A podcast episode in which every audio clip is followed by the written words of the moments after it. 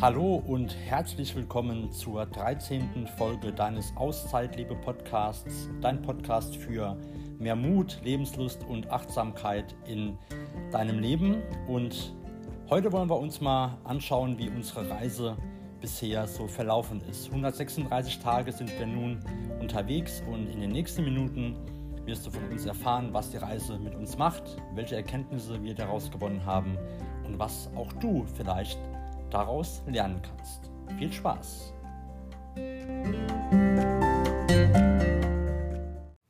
Ja, heute ist Montag, der 25.09.2023 und wir sind genau 136 Tage unterwegs. Und wir haben den Titel Unsere Reise in eine andere Welt genommen, weil es wirklich eine andere Welt für uns ist, eine Welt der Neuigkeiten, eine Welt, die auch uns verändert und darüber wollen wir in den nächsten Minuten mit dir ein bisschen reden.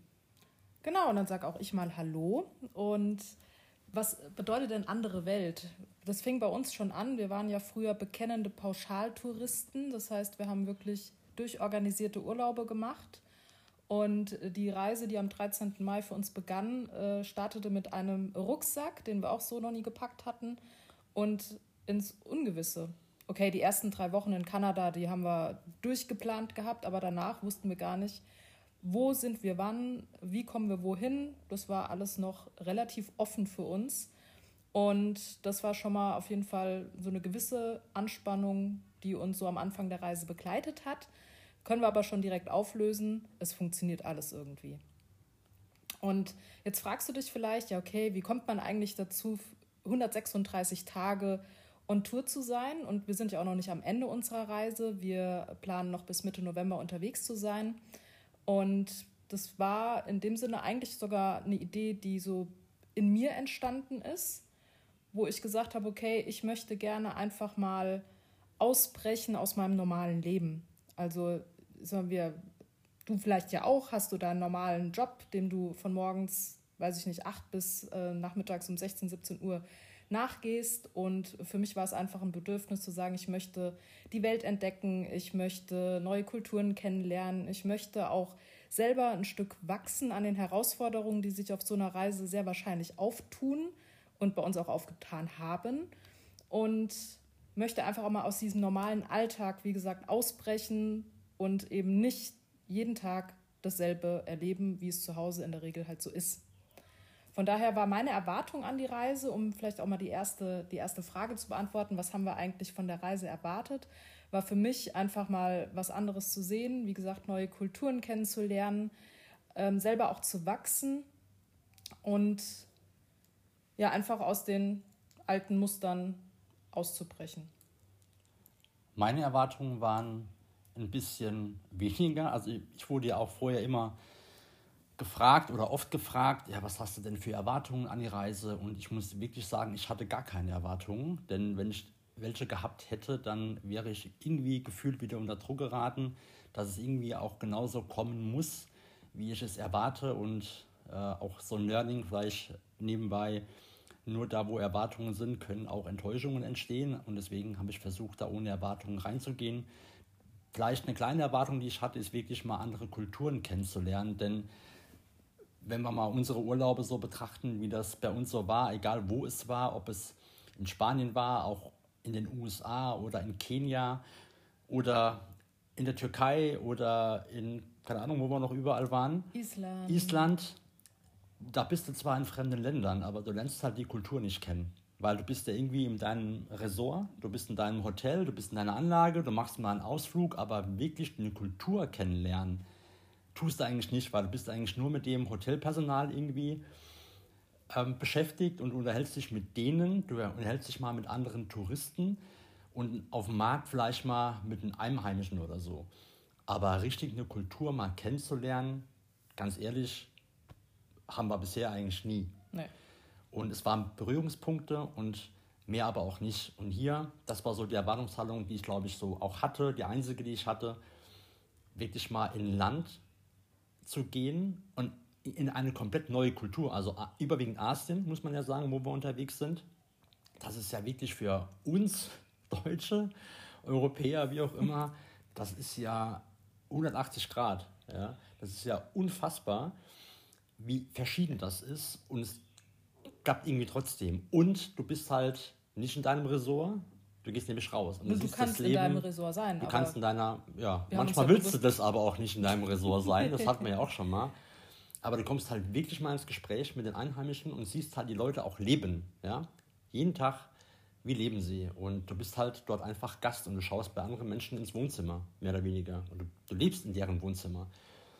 Gerade in den Homestays, da ist es sogar wortwörtlich zu nehmen. Und das ist ganz cool. Die Erwartung hatte ich. Und das war auch die einzige.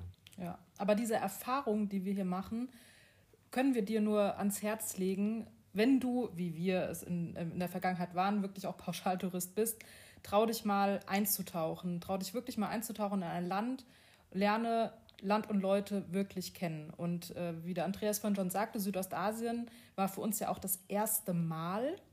Man muss dazu sagen, wir haben einen relativ sanften Einstieg gehabt, weil wir sind in Singapur gestartet. Das ist noch alles relativ wie soll ich mich jetzt ausdrücken? Naja, sanft, wir kamen von Kanada nach ja. Singapur. Also von sanft kann da mal keine Rede ja, sein. Für, für Südostasien war es sanft. Ja. Also wir hätten auch direkt in Sumatra starten können. Das wäre anders gewesen. Ja, da wäre ich vielleicht auch heute nimmer hier. genau, also von daher, ähm, Südostasien ist ungewohnt. Es fängt schon bei den Temperaturen an. Ja, also da, da musst du dich erstmal drauf einstellen oder da darfst du dich erstmal drauf einstellen. So geschwitzt habe ich in meinem Leben noch nie dauerhaft. Dann kommt auch ein ungewohntes Essen hinzu. Wobei wir sind Vegetarier, wir sind jetzt gar nicht so experimentierfreudig gewesen, weil hier kannst du, wenn du Fleisch isst, auch ganz ausgefallene Dinge probieren. Da haben wir mal drauf verzichtet. Auf jeden Fall ist es, eine, ist es geil, muss ich sagen. Aber wir sind jetzt nach insgesamt, wie lange sind wir schon hier? Drei Monaten in Südostasien, auch so ein bisschen Südostasien müde geworden, muss man auch dazu sagen. Ja, aber vielleicht fangen wir mal an ähm, mit unseren Highlights. Was waren denn so besondere Momente auf unserer Reise? Was waren so richtig geile Highlights, an die wir uns super gerne zurückerinnern? Ja, das war sogar schon das erste Land, in dem wir waren, nämlich Kanada. Wir haben ja in Vancouver begonnen, sind dann so ein bisschen ins Landesinnere rein, Banff, Jasper und so weiter. Und da kamen wir irgendwie aus dem Staunen nicht mal raus. Es war am Ende so unfassbar toll mit der Natur, von riesigen Bergen, von tollen Seen, von Bergseen, von der unfassbaren Freundlichkeit der Menschen, weil da haben wir wirklich auch mit einigen sprechen können und kamen auch wirklich mit jed, also überall, wo wir waren, mhm. mit Einheimischen ins Gespräch und ähm, die haben mal ein Gespräch angefangen, wir haben mal ein Gespräch angefangen, wo wir jetzt nicht die besten Englischkenntnisse haben, aber so weltoffen und herzlich, das war schon grandios. Ja. Wir hatten ja auch in Kanada die erste besondere Tierbegegnung. Wir haben nämlich wirklich Bären gesehen in ihrer freien äh, Natur. Also eigentlich sind sie auf der Straße rumgelaufen. Aber das war halt auch so ein, so ein besonderes Ereignis, wo ich persönlich mich auch riesig drauf gefreut hatte und habe immer schon gedacht, ah, wir haben immer noch keine Bären gesehen, wann kommen denn die ersten? Und dann kam irgendwann der Tag X, wo plötzlich äh, eine Bären, ich weiß gar nicht, Bärenmama mit einem Kleinen hinten dran einfach auf der Straße lang lief und du denkst dir so, wie krass ist das denn jetzt? Und äh, wir haben ja mehrere gesehen und das ist schon faszinierend, wenn man so ein Tier, was man eigentlich nur aus dem Zoo kennt, dann auch wirklich mal in der freien Natur begegnen darf. Und ähm, zum Thema Kanada muss ich auch sagen, also ich liebe ja auch Berge und Seen, aber diese Farben, das ist einfach unfassbar, wenn du so einen so Bergsee siehst. Gut kennt man vielleicht auch aus Österreich oder Südtirol oder so, aber ähm, du hast immer diesen, diesen Sonnenbrilleneffekt, wo ich immer denke, ich muss die Sonnenbrille absetzen, weil die ja immer so ein bisschen die Farbe positiv beeinflusst, aber dann merkst du, du hast die Sonnenbrille gar nicht auf. Und das sind immer so Momente, wo ich so denke, wow. Und in Kanada reihte sich wirklich ein Ehrfurchtsmoment an den anderen, muss man sagen. Ja, und trotz dessen, dass wir wirklich da jeden zweiten, dritten Tag ja weitergefahren sind, mhm. war man da zu keiner Phase irgendwie gestresst oder so. Ne? Es gab Vielleicht mal Momente. In Hope, in Hope mit dem einen Hotelzimmer. Ja, aber das war aber jetzt auch war, kein richtiger Stress, dass nee. wir irgendwie jetzt auch mal energielos waren. Das war, das war Enttäuschung. Es war Enttäuschung, genau. Ja. Gut, am Ende, das war eine Nacht, die haben wir rumbekommen, es war okay. Da war ich auch noch relativ entspannt, was das Thema Unterkünfte angeht. Es hat sich in Asien auch ein bisschen geändert. Weil, wie gesagt, eine 9.0 auf Booking.com ist in Kanada oder in Europa eine andere 9 als in Asien. Das nur so am Rande. Falls ihr gerade eine Weltreise plant, achtet darauf. Ähm, ja, es war traumhaft. Wir waren jeden zweiten, dritten Tag irgendwo anders, waren unterwegs und wir waren auch selbstbestimmt. Das ist auch ein Thema, was uns hier so ein bisschen fehlt. Ähm, wir hatten ein eigenes Auto konnten da rumfahren, konnten mal schnell einkaufen gehen, konnten mal zum Essen fahren, weil die Wege halt auch weit sind, ne, klar. Und trotzdem waren wir zu keiner Zeit irgendwie mal gestresst. Auch das mit dem Auto, wo wir zwei Probleme hatten, zwei Pannen hatten, das haben wir einfach so weggesteckt, muss man sagen, weil diese Momente, die schön waren, das einfach wert waren. Und wir hatten jeden zweiten, dritten Tag auch grandiose Erlebnisse, Wow-Momente, wo jeder für sich als Ehrfurchtsmoment einfach steht und als Ankermoment irgendwo in meinem Leben oder in meinem Kopf drin ist. Und das war schon grandios. Und davon zehre ich auch heute noch. Immer mal wieder die Bilder schauen auf dem Handy, wo wir waren. Das ist schon wirklich toll, ja. Ja, das stimmt.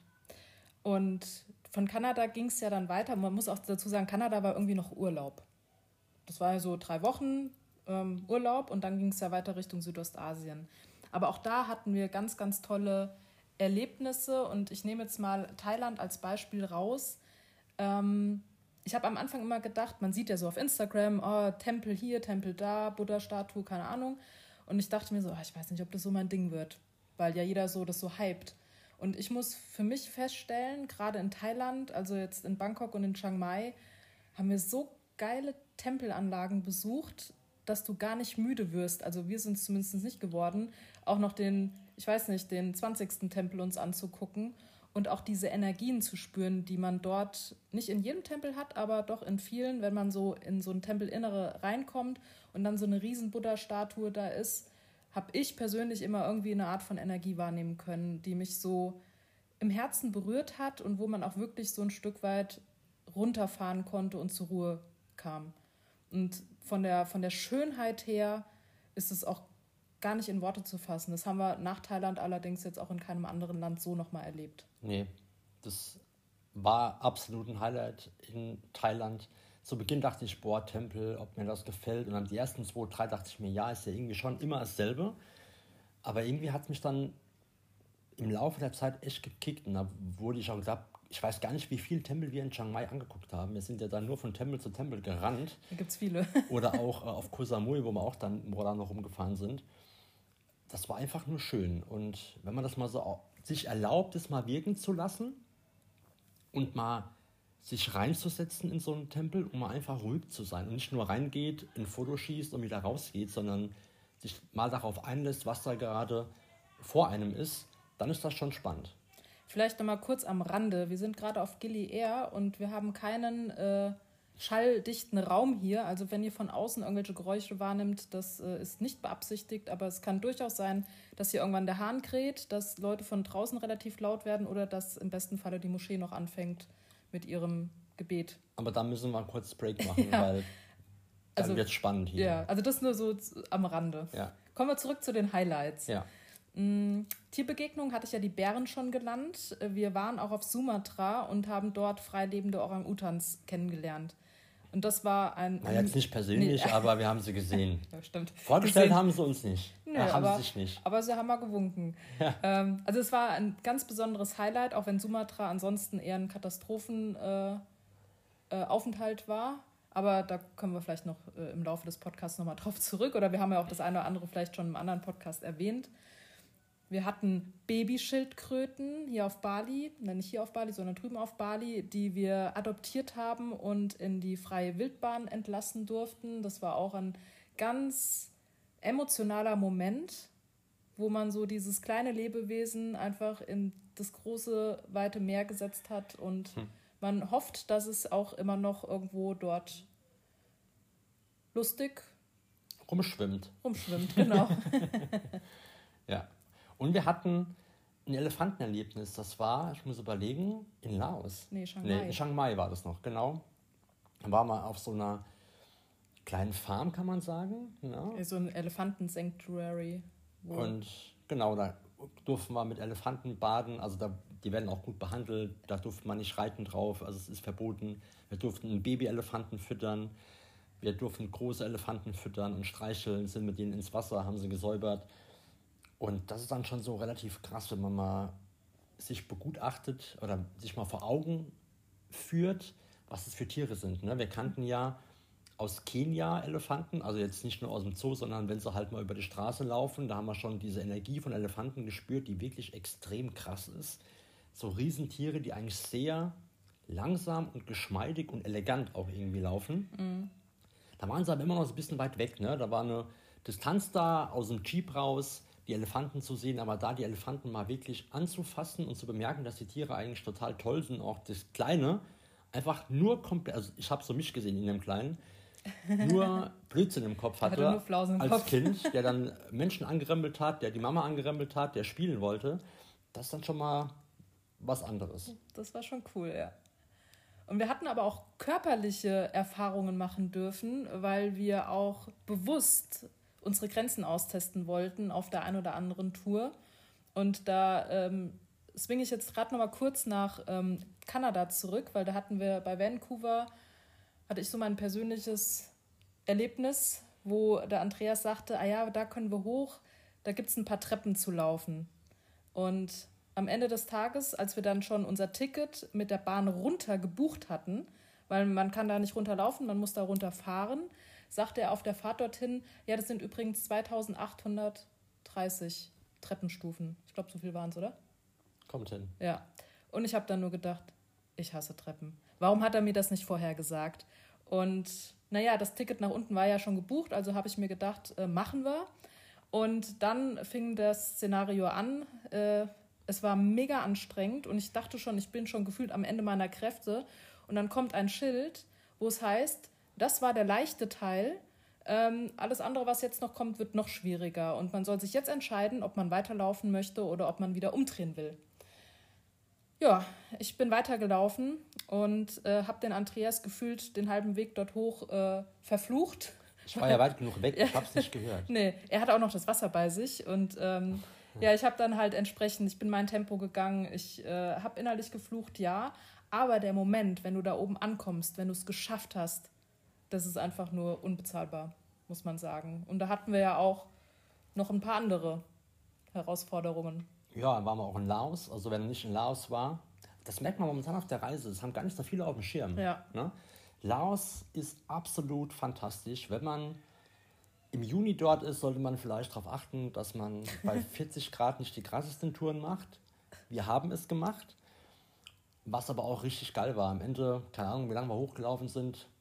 Eine Stunde, anderthalb Stunden. Nee, es war gar nicht so lang. Also wir das weiß ich jetzt auch nicht mehr. Aber wir haben es wir in, in einem guten Tempo hingekriegt. Ja, wie immer. Und dann da oben zu stehen und wirklich diese Landschaft in Laos, oben in Nong Kiao zu sehen und einfach nur das Gebirge und da war sonst, da war noch ein anderes Pärchen da, sonst war keiner da, also keine Touristen und so weiter. Es war traumhaft, aber auch anstrengend. Der Weg hoch bei, wie gesagt, einer Lufttemperatur, äh, bei einer Luftfeuchtigkeit von gefühlten 100 Prozent, bei gefühlt auch knapp um 40 Grad, die wir da morgens um, um halb, halb elf oder um zehn sind wir schon losgelaufen hatten.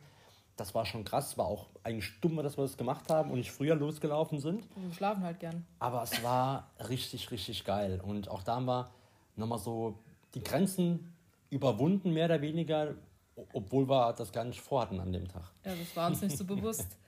Und eine weitere Tour, die äh, auf jeden Fall erwähnenswert ist, äh, ist auf Bali der Mount Batur kennt man. Das ist auch sowas, wo ich schon gesagt hatte, das ist so ein, so ein Bucketlist-Moment, da möchte ich gerne hoch und möchte gerne den Sonnenaufgang sehen.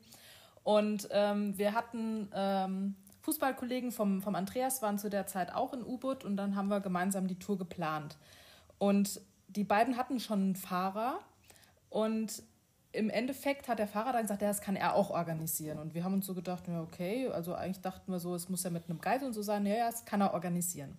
Okay, wir sind dann nachts um halb drei im Hotel abgeholt worden und sind dann losgefahren, haben irgendwo diesen Guide eingesammelt und sind dann irgendwo äh, rausgeworfen worden, wo einfach weit und breit kein einziger Tourist zu sehen war. Und da haben wir uns schon gedacht, äh, irgendwie komisch, sind losgestapft. Ich habe nur gedacht, hier sind nicht mal Fußspuren.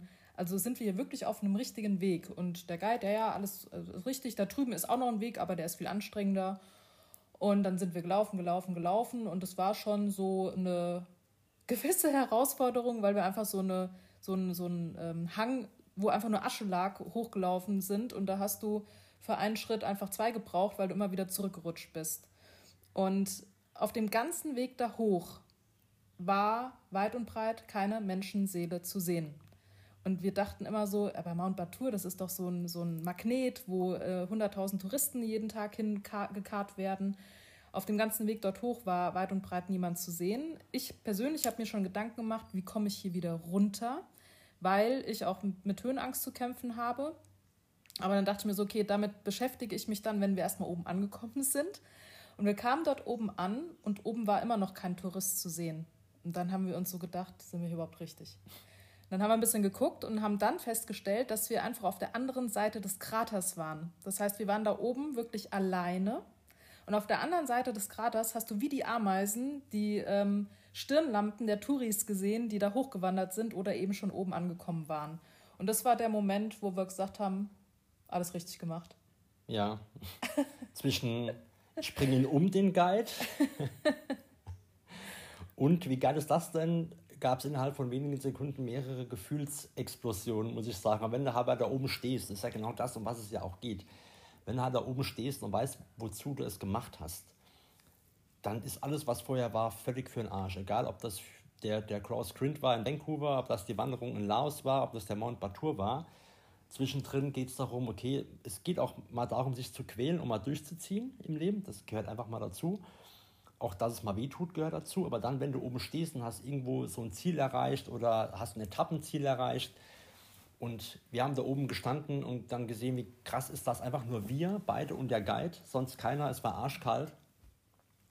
Und dann erstmal die Morgenröte zu sehen. Oh, ein Traum, ich sag's euch, ein Traum. Und dann geht die Sonne halt auf und du hast diesen Krater quasi, diesen Rand, wo wir gestanden haben, komplett für dich alleine, das ist schon grandios. Später kamen dann noch acht andere Touristen dazu, als schon hell war, was uns dann egal war. Aber das, der Moment, der war schon fantastisch, muss ich sagen. Also es geht definitiv, bleibt dieser Moment auch im Kopf. Ja.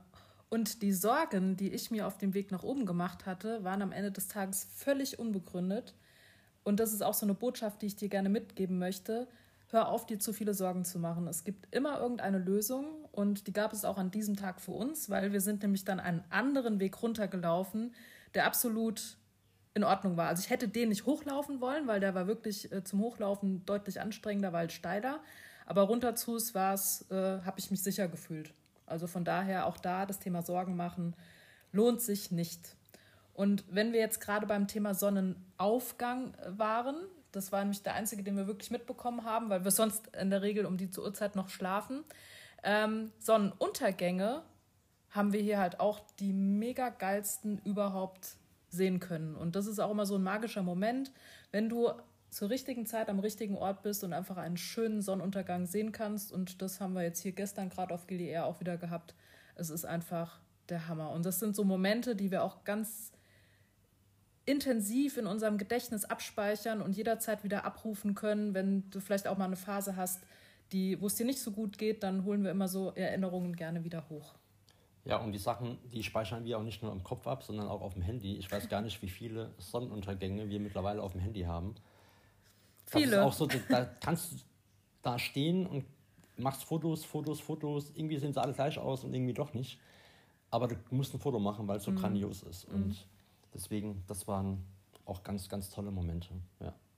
Auch tolle Momente waren, wie auch vorhin schon mal angerissen, die Begegnungen mit den Menschen. Also gerade wirklich eine Begegnung, nicht im Hotel oder irgendwo, sondern die Begegnungen, also die sind auch toll, ja, die sind auch total nett. Oder im, in der Airbnb oder am Homestay, wo auch immer, aber mit den Menschen, die du am Ende halt triffst, ob das Kinder sind in Laos, die dann am Straßenrand stehen und dir zuwinken oder dich einfach ansprechen, wo wir herkommen, und dann kommst du mit denen mal ins Gespräch du triffst zum Beispiel den, den Martin unten, das ist ein Deutscher, der ausgewandert ist in, nach Vietnam, der mittlerweile so ein kleines Resort hat oder so eine kleine ja. Bungalow-Anlage hat im Mekong-Delta. Und du dann einfach mit, den, mit dem dich unterhältst und fragst, ja, was hat dazu geführt, dass du ausgewandert bist, wie gefällt es dir, wie ist das Leben hier? Und das dann auch mal krass zu sehen, dass aus dem Blickwinkel von einem Deutschen, ne, so diese konservative ähm, Neigung, die wir ja haben, oder diese, diese äh, eierlegende, dieses Denken von, von einer eierlegenden Wollmilchsau, alles haben wollen und alles muss rund sein. Und diesem Beamtentum, ja, diesem Beamtendenken, ach, bloß kein Risiko, alles muss sicher sein und kontrolliert werden, das mal abzulegen und ganz bewusst sich in was Neues zu stürzen, das ist schon, schon krass. Aber wie gesagt, am geilsten waren eigentlich die Momente mit den Einheimischen, die wir auch heute immer noch haben, jetzt hier im Homestay, wo wir sind. Mhm. Sowas unfassbar Nettes. Offenes vor allem. Offenes, freundliches, hilfsbereites, null gestresstes. Habe ich noch nie erlebt. Ja, ich hatte gestern auch wieder so einen Moment, da sind wir von Gilimeno nach Gilier, also wollten wir mit dem Boot. Und ich bin dann schon mal so auf den, auf den Steg rausgelaufen und dann waren da vier kleine Mädels. Die haben, die haben schon gewunken gehabt, die waren, haben am Wasser gespielt und ich bin dann auf den Steg rausgelaufen und drehe mich irgendwann um und dann kamen sie alle vier angelaufen, so ganz schüchtern. Eine stellte sich dann so vor mich, grinst mich so ganz schüchtern an und dann habe ich so High Five gemacht, weil das haben wir in Thailand schon äh, kennengelernt, dass die Kinder voll drauf abfahren. Und dann hat sie mir High Five gegeben, hat sich total gefreut. Die anderen drei haben ganz schüchtern hinten dran gestanden, also auch so noch mit Kopftuch und so. Und ähm, haben sich dann auch mega gefreut, dass ich sie einfach abgeklatscht habe, wo ich so denke, das sind so schöne Momente, wenn, wenn du einfach einem Kind mit sowas Einfachem eine Freude machen kannst. Und die Kinder, die spielen halt auch noch richtig, ne? Ja. Also am Ende, da keine Ahnung, was sie in der Hand haben.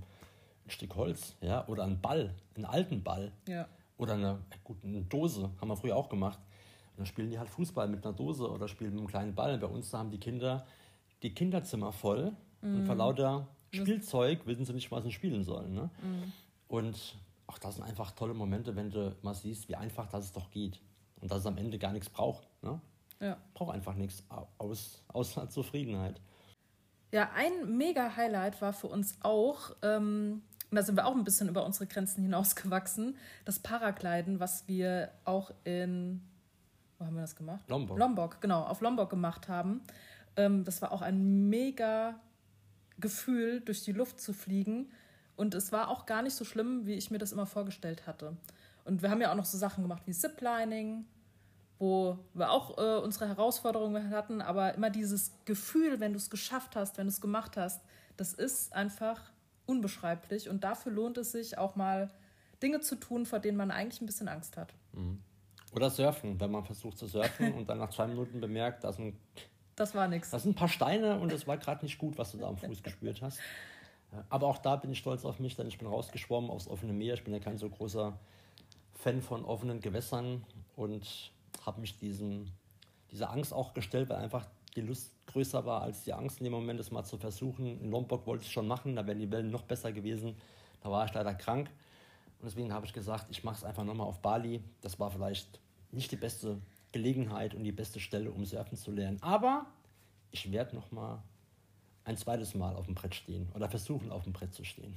Ja. Also trau dich, Dinge zu tun, die du schon immer mal machen wolltest, aber dich bisher irgendwie was davon abgehalten hat. Trau dich, das einfach mal zu machen. Das kann richtig gut werden. Es gibt ja auch Dinge, die sind während einer Reise so ein bisschen schwierig. Oh ja. Und da haben wir auch ein bisschen was zu erzählen. Mhm. Also an der Stelle ganz kurz, ähm, können heute ein bisschen länger werden, der Podcast. Also wenn du Bock hast, noch ein bisschen was zu erfahren, was so Schwierigkeiten waren, was uns gut gefallen hat, was die Herausforderungen waren und unsere Erkenntnisse, dann bleib bitte dran. Ja, und dann fangen wir auch mal mit dem an, was so schwierig ist auf einer Reise. Man denkt ja immer so, oh wow, eine Weltreise zu machen, das ist immer nur cool, das macht immer nur Spaß. Und wir können dir ganz klar sagen, das ist gelogen. Also es gibt Tage, wo du einfach scheiße drauf bist. Es gibt Tage, wo nicht alles so läuft, wie du geplant hast. Und es gibt Tage, die sind einfach nur anstrengend. Und was besonders anstrengend ist, zumindest für uns, ist einmal die Routenplanung wie komme ich von A nach B? Das war jetzt in Kanada noch relativ einfach, weil wir hatten ein Auto und wir konnten selber entscheiden, wann wir wohin fahren. Ähm, hier in Südostasien ist das ein bisschen schwieriger, weil hier bist du immer darauf angewiesen, dass dich irgendjemand irgendwo hinbringt. Und gerade wenn du da noch Gepäck mit dabei hast, äh, dann brauchst du vielleicht ein Taxi, um zum, zur Fähre zu kommen. Dann musst du die Fähre buchen. Dann brauchst du wieder ein Taxi von der Fähre zum Hotel. Das ist einfach mega anstrengend und es geht auch unendlich ins Geld, das muss man auch dazu sagen. Und so Reisetage an sich, an denen machst du halt auch nicht mehr viel. Es sei denn, du fährst jetzt von Gilimeno nach Gilier rüber, das war eine Viertelstunde, das war okay. Aber wenn du dann halt, keine Ahnung, mehrere Stunden in einem Bus gehockt hast oder in einem Flugzeug gesessen hast, ähm, mit Wartezeit vorne dran und so weiter, machst du an den Tagen nicht mehr viel. Und das ist einfach nur nervig, muss ich sagen. Komplett nervig und das Thema Fortbewegung, Fortbewegung halt an sich auch. Denn hier in Asien ist es so, hier, hier läuft keiner. Ja. Also wir sind ja, also wir lieben es ja, Dinge irgendwo per Fuß zu machen, ne? so viel wie es geht irgendwie laufen, damit wir auch auf ein paar Schritte kommen, dass wir uns bewegen und dass wir ein bisschen selbstbestimmter und freier sind. Aber hier in Asien ist das teilweise so schwierig, da haben Städte gar keine Bürgersteige. Oder Fußgängerampeln. Oder, ja, und das heißt, als Fußgänger kriegst du echt das Leben extrem schwer gemacht. Das heißt, das ist alles auf, auf Roller, auf Autos ausgelegt und dann ist es echt ein bisschen schwierig, weil du dann immer in der Abhängigkeit drin bist. Ne? Du brauchst immer jemanden, der dich von A nach B fährt, auch nur für ein paar Kilometer, wo du eigentlich sagen würdest, du, gut, in der Stadt geht wie Singapur oder in Bangkok, dann nimmst du am Ende auch die U-Bahn, dann ist es wieder easy. Aber wenn du mal zum Essen raus willst und das ist eigentlich zum Laufen ist es zu weit und zum Fahren eigentlich zu kurz, da fängst du halt an zu überlegen. Ne? Und hier, wie gesagt, jeder hat einen Roller, jeder hat, hat ja, einen Roller, ein Auto nicht, aber einen Roller. Und wenn du das nicht unbedingt machen willst in einer Großstadt wie Ho Chi Minh oder so oder in Bangkok, dann wird es schon spannend. Und ja. insbesondere Ho Chi Minh war ja auch krass als Fußgänger. Also die hatten zwar sowas wie Bürgersteige, wenn das nicht, äh, wenn er nicht gerade von 100.000 Rollern zugeparkt war, konnte man den auch ganz gut begehen. Die hatten auch Zebrastreifen, aber Fakt ist, wenn du an so einem Zebrastreifen stehst, hält halt einfach keiner an. Das heißt, du musst einfach den Moment abpassen, wo du sagst, und jetzt laufe ich los.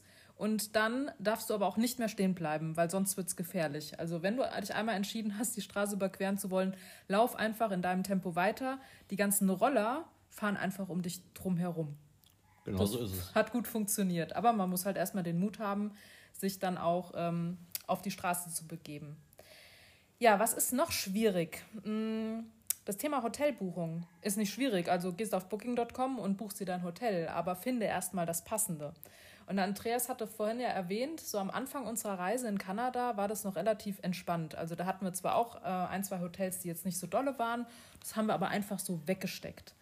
Und ähm, er hatte ja auch schon erwähnt, dass so eine äh, Bewertung, eine 9, äh, für deutsche Verhältnisse super ist. Wenn du aber eine 9, hast oder eine 8,9, sagen wir es mal so, in Südostasien kann das eine richtige Katastrophe werden. Und da hatten wir auch so ein, zwei, drei Erfahrungen.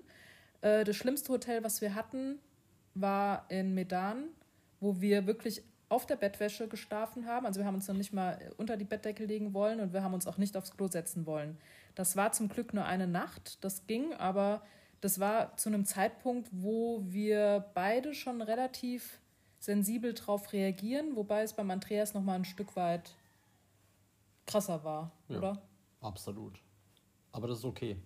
Ja. Wenn man weiß, worauf man achtet und wie man so Bewertungen dann liest, dann geht's eigentlich. Ne? Wobei ja. du kannst immer so einen schwarzen Peter ziehen, kannst du am Ende immer. Du weißt es nicht, denn die Bilder sind oft halt äh, nimmer so wie früher, vor allen Dingen nach Corona ist es hier in Asien immer noch ein bisschen schwierig. Und vor allen Dingen weißt du nicht, ähm, ob irgendwelche Bewertungen gekauft sind. Und die sind gekauft. Also das siehst du, da kriegst du irgendwann ein Gefühl für, wer bewertet, wie bewertet wird. Und deswegen ist das auch ein bisschen schwierig und anstrengend, wenn du am Ende was anderes erwartest, als es am Ende mhm. bekommt. Das heißt, eigentlich war die Erwartung dann gleich wieder das Problem. Aber das sind auch Dinge, die am Ende sehr anstrengend sind. Genauso wie die Temperaturen. Temperaturen, klar, wenn du erstmal in Asien bist, dann geht es mit der Dauer. Hier muss ich sagen, auf Bali ähm, oder Indonesien an sich hatten wir sehr, sehr angenehme Temperaturen. Hier auf Gili Meno und auf Gili Air ist es wieder ein bisschen wärmer. Aber da darfst du dich auch erstmal umstellen. Denn wenn du von Kanada kommst, da hast du 30 Grad, aber die fühlen sich anders an als 30 Grad hier in Asien. Und auch ein Thema ist das Thema Kommunikation. Auch ein Thema ist das Thema Kommunikation. Schöner, schöner Satz. Wenn es um Kommunikation geht. Es klappt halt nicht immer alles, wie man so möchte. Und hier hast du auch die Gefahr, dass halt kein Englisch gesprochen wird oder dass sich keiner versteht, egal ob es beim Friseur ist, wo, wo du dann nicht weißt, okay, wie kann ich ihm sagen, wie er meine Haare schneiden soll. Aber da kannst du dich durchwursteln, da zeigst du Bilder. Gestern, der hatte jetzt zum Beispiel auch wieder so ein Zettel da liegen, wo, es, wo drauf stand, er kann kein gutes Englisch. Da waren so ein paar Sätze drauf, äh, die er versteht. Das war total toll. Aber dann stehst du auch am Ende in Thailand, in Hat Yai und willst dir eine SIM-Karte kaufen und die verstehen wirklich gar nichts. Also kein Good Morning, kein SIM, also gar nichts. Und dann musst du halt irgendwie kreativ sein mit Google-Übersetzer, mit Händen und Füßen, dass es auch funktioniert.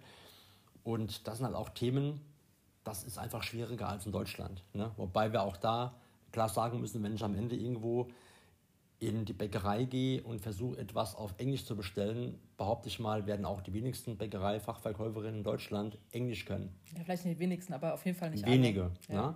Und deswegen ist das auch ein Thema, was uns ja auch so geht, oder was anderen ja auch so geht, wenn sie bei uns ins Land kommen. Von daher, das klappt irgendwie. Es ist eine Herausforderung, aber es funktioniert. Ja. Was auch eine große Herausforderung ist, wenn man jetzt seit 136 Tagen gefühlt 24 Stunden am Tag aufeinander hockt. Wir hatten zwar den, den, das, das, das, die große Probe ja während der Corona-Zeit schon, weil da haben wir uns ja sogar ein Büro teilen dürfen. Da haben wir ja auch gefühlt 24 Stunden am Tag äh, gemeinsam verbracht. Und im Großen und Ganzen läuft es auch wirklich nach wie vor super, muss man sagen. Aber man muss halt auch die Launen des anderen jeweils aushalten können. Oder man muss eine Strategie haben, wie man sich davor abschottet und dann halt entsprechend vielleicht auch mal Zeit für sich sucht, weil das ist natürlich dann auch nicht immer so einfach und man ist auch nicht immer einer Meinung. Und da ist es dann die Herausforderung, irgendwie einen Konsens zu finden, dass beide Parteien dann auch zufrieden aus der ganzen Sache rausgehen. Und auch da ist Kommunikation wichtig, denn wenn jetzt mir mal nicht gut geht oder ich will meine Ruhe haben oder ich will, bin gerade beschäftigt und Cori fragt mich was oder will was von mir, dass ich einfach sage, ich bin gerade nicht aufnahmefähig. Ich bin gerade mit was anderem beschäftigt oder ich brauche gerade mal meine Ruhe. Und das ist nichts, wo ich jemand anderes wegdrücke und sage, geh weg, ich habe keinen Bock auf dich, sondern ich brauche gerade mal Zeit für mich. Ja? Denn auch auf der Reise kommen vielleicht noch mehr Emotionen hoch als, als zu Hause, keine Ahnung. Ja, wahrscheinlich schon. Und es gibt halt Phasen, da bist du mal nicht gut drauf. Und hast du auch mal zwei Tage, drei Tage, wo du mal in so einem Loch hängst. Und da darfst du dich auch einfach abgrenzen oder darf ich mich abgrenzen und sagen, ich möchte gerade keine wichtigen Entscheidungen treffen über die Weiterreise, weil ich gerade in einem emotionalen Zustand, äh, Zustand bin, der für keinen hier irgendwo sinnvoll und clever ist.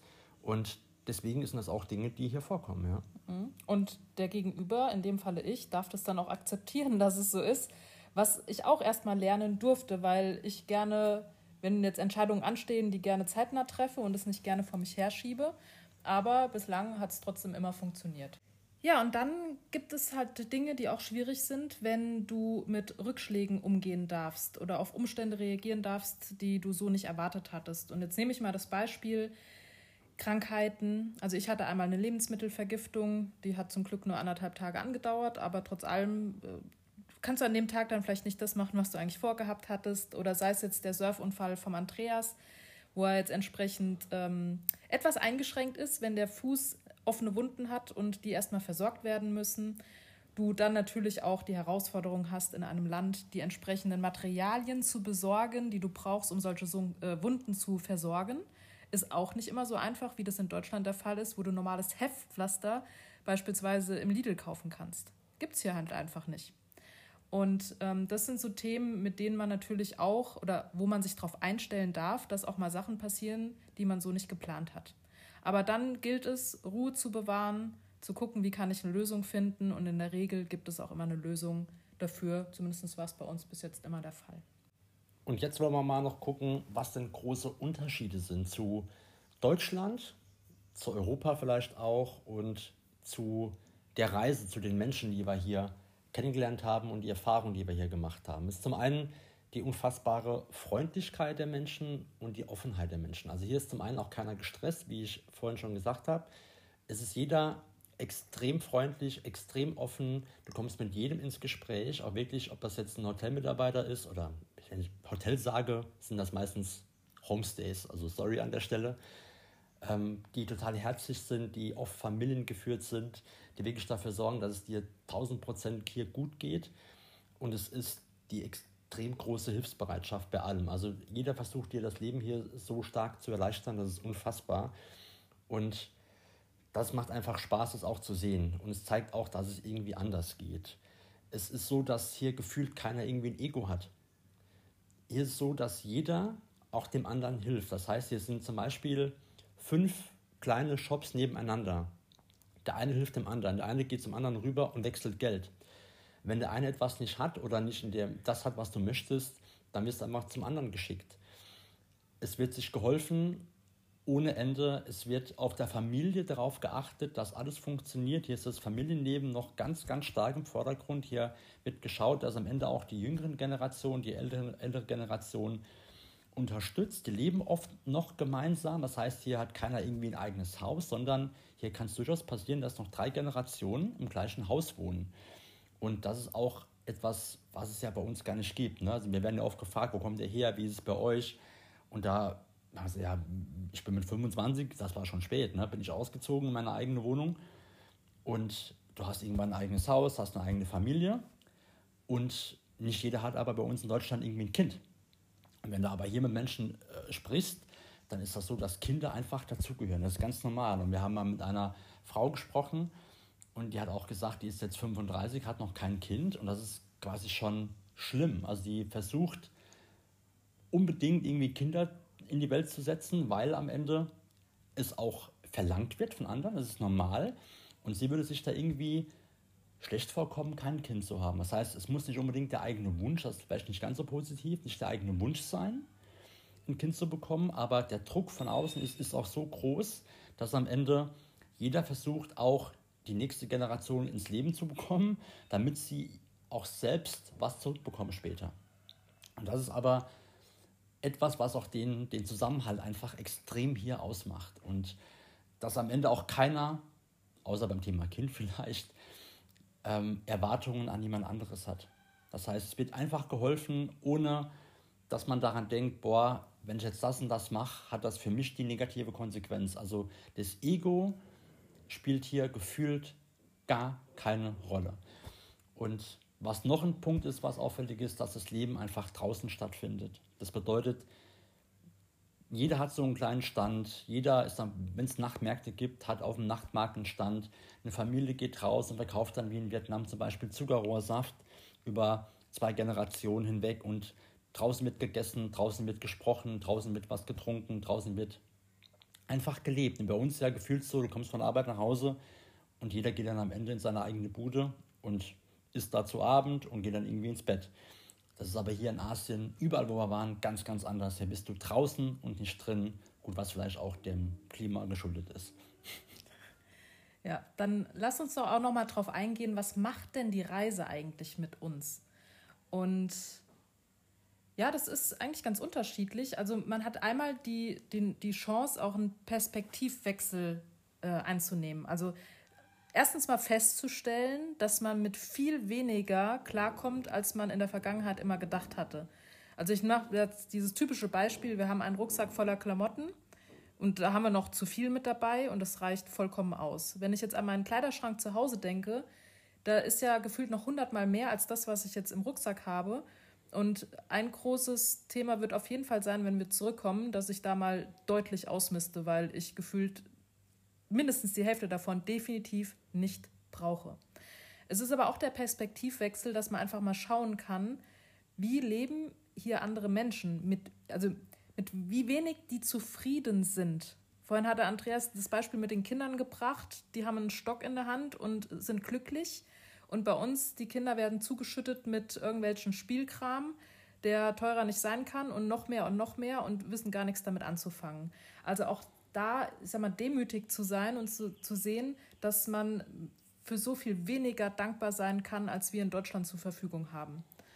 Und auch die Thematik, dass ähm, ja, Ängste nur in unserem Kopf stattfinden. Also wir haben ja auch mit Ängsten zu kämpfen. Das ist jetzt nicht so, dass wir gesagt haben, oh cool, wir machen das jetzt einfach mal so und haben vor nichts Respekt oder Angst. Ähm, ich nehme jetzt Angst haben wir keine. Ja, glaub, wir, haben, wir haben Respekt, glaube ja, ich. Ja, Respekt, aber Bedenken. Dingen, ja. Also so dieses Horrorszenario, was sich in deinem Kopf abspielt. Ja. Jetzt nehme ich mal das Beispiel, der erste Grenzübergang mit dem Bus. Das war von Singapur nach Malaysia. Und ähm, dann stand schon in der Beschreibung drin, dass du halt entsprechend, dass der Bus nur eine halbe Stunde auf dich wartet. Und wenn du halt nicht durch bist, dann fährt er halt auch ohne dich weiter. Und das war in Malaysia jetzt äh, relativ unkritisch, weil man hat sein Gepäck mit aus dem Bus genommen und es hat auch alles einwandfrei funktioniert. Also die Gedanken, die wir uns im Vorfeld gemacht hatten, waren völlig unbegründet. Das heißt, wir haben ausgecheckt in Singapur, haben eingecheckt in Malaysia, sind wieder in den Bus eingestiegen mit dem Gepäck und dann war alles gut. Dann dachten wir so, okay, Thailand würde es ja dann ähnlich sein, ähm, steigen in Thailand aus, sollten aber das Gepäck im Bus lassen, kommen dann an der Grenzkontrolle an und haben eine elendslange Schlange vor uns. Und dann fing bei mir persönlich schon wieder der Katastrophisierer in meinem Kopf an, das schaffen wir niemals in der halben Stunde, jetzt fährt der Bus mit deinem Gepäck weg. Natürlich waren diese Gedanken völlig unbegründet, weil der Bus hat gewartet, obwohl es länger als eine halbe Stunde gedauert hat. Aber das sind so Sachen, mach dich nicht verrückt. Genauso auch die Thematik, ähm, wir haben das erste Mal Flüge gebucht mit Zwischenlandung und eigenem Gepäcktransfer. Auch das hat funktioniert. Natürlich haben wir entsprechend Zeitpuffer mit eingebaut, aber weil man ja nie weiß, wie lange dauert die Einreise, die Ausreise wieder. Aber im Endeffekt waren die Sorgen, die wir uns im Vorfeld gemacht haben, unbegründet. Und genauso die, die Gedanken, die du vielleicht auch bei einer, so einer Reise hast und die ich auch hatte, was ist, wenn was passiert? Und siehe da, es ist was passiert. Wir hatten einen Rollerunfall und ja, wir haben überlebt, das war gut so, aber alles andere, was danach kam, haben wir retten können. Das heißt, wir sind ins Krankenhaus gefahren, die Rechnung ist von der Versicherung übernommen worden, zumindest bei mir, weil ich hatte eine Auslandsreise Krankenversicherung. Ähm, und wir haben jetzt natürlich noch ein paar, also man sieht noch die, die Spuren der Verletzungen an den Füßen, aber im Großen und Ganzen war es eine Erfahrung, die ich nicht nochmal machen möchte. Aber es hat uns ja, stärker gemacht in dem Moment. An der Stelle, ich habe auch eine Krankenversicherung. ich bin aber privat versichert und da lohnt es sich momentan noch nicht, die einzureichen, weil ich einen Selbstbehalt habe. Ja, vielleicht hättest du bei dem Surfunfall auch nochmal zum Arzt gehen sollen. nee, da habe ich keinen Bock drauf. Ja. Äh, ja, was macht das am Ende auch mit uns? Also zum einen, wie wir eben schon auch gesagt haben, es schafft so ein bisschen mehr Demut und Dankbarkeit für die Dinge, die wir einfach haben.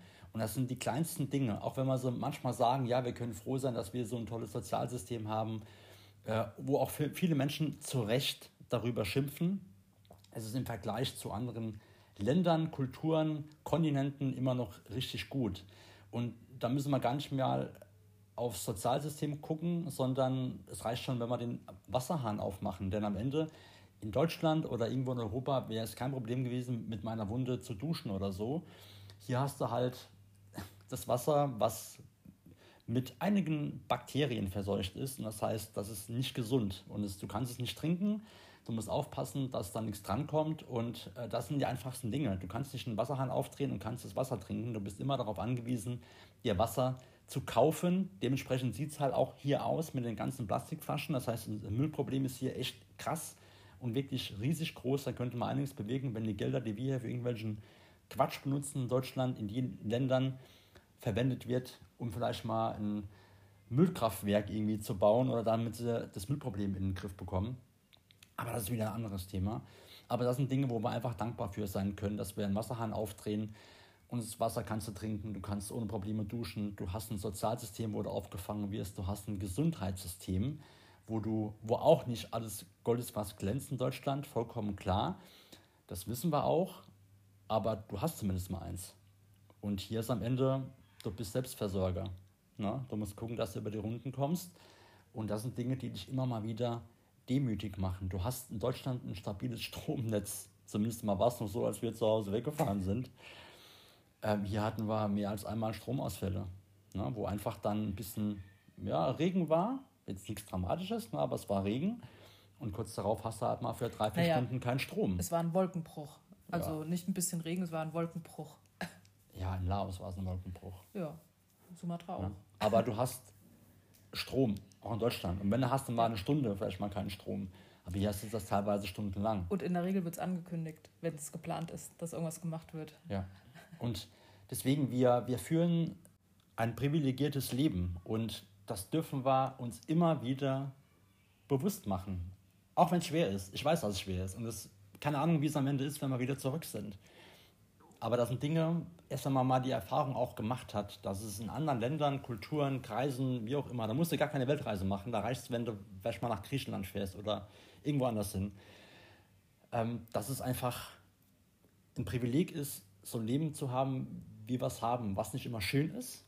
In Deutschland ist auch klar, was nicht immer toll ist, wo auch vieles mit Sicherheit nicht gut ist, was ich auch nicht gut finde. Aber dankbar zu sein für die Dinge, die man hat. Denn äh, Dankbarkeit ist so ein Schlüssel, glaube ich, für alles im Leben. Dass man nicht für alles dankbar sein muss, aber zumindest mal für eine Sache. Und die findet sich, glaube ich, bei jedem irgendwo. Ja. Und um zum Schlusswort zu kommen, ich glaube, wir sind auch sehr, sehr dankbar, dass wir die Erfahrungen der letzten 136 Tage gemacht haben. Zum Glück haben die positiven Erfahrungen überwogen, aber wir sind auch dankbar für die negativen Erfahrungen, weil die uns in dem Moment einfach nur stärker machen. Genau. Und jetzt haben wir knappe 50 Minuten. Also sorry an der Stelle, dass es heute mal ein bisschen länger wurde als sonst. Sonst versuchen wir immer so eine gute halbe Stunde zu verwenden und einen Podcast zu führen. Heute war es ein bisschen länger, aber ich glaube, es war auch notwendig, denn so eine Reise lässt sich nicht in eine halbe Stunde packen, ohne dass man die Hälfte vergisst, die auch wichtig ist. Von daher, sorry dafür und bis zum nächsten Mal. So, das waren 136 Tage im Schnelldurchlauf von 50 Minuten. Wir hoffen, dass wir dir einen kleinen, aber ehrlichen Einblick in unsere Erfahrungen und Erlebnisse geben konnten und zum Glück haben ja auch die positiven Erlebnisse bislang überwogen. Wenn du weitere Themenwünsche für Podcast-Folgen hast, dann schreib uns das gerne in die Kommentare oder schick uns eine Nachricht über Instagram und teile auch gerne diese Folge und alle anderen mit deinen Freunden, Familien und Bekannten. Und wir würden uns natürlich auch über eine 5-Sterne-Bewertung freuen. Wir hören uns dann beim nächsten Mal, wenn es wieder heißt, dein Auszeitliebe Podcast geht an den Start.